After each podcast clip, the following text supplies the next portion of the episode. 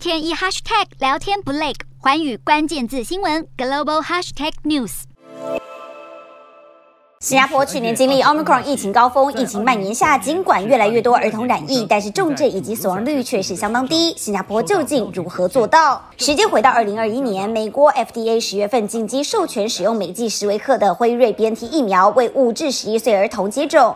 当局深知 Omicron 来势汹汹，新一波疫情无可避免，届时没有接种疫苗的孩童将会是最脆弱的一群，因此大量向辉瑞订购。十二月疫苗一到货，立刻就开始为儿童施打，不仅购买的货源充足，而且为了增加父母为孩童接种疫苗的意愿，当局想尽办法简化一切程序。如今，根据新加坡官方数据统计，截至四月二十四号，事实上，新加坡光是二零二一年十二月到今年二月底，总计就有两万七千多名儿童确诊。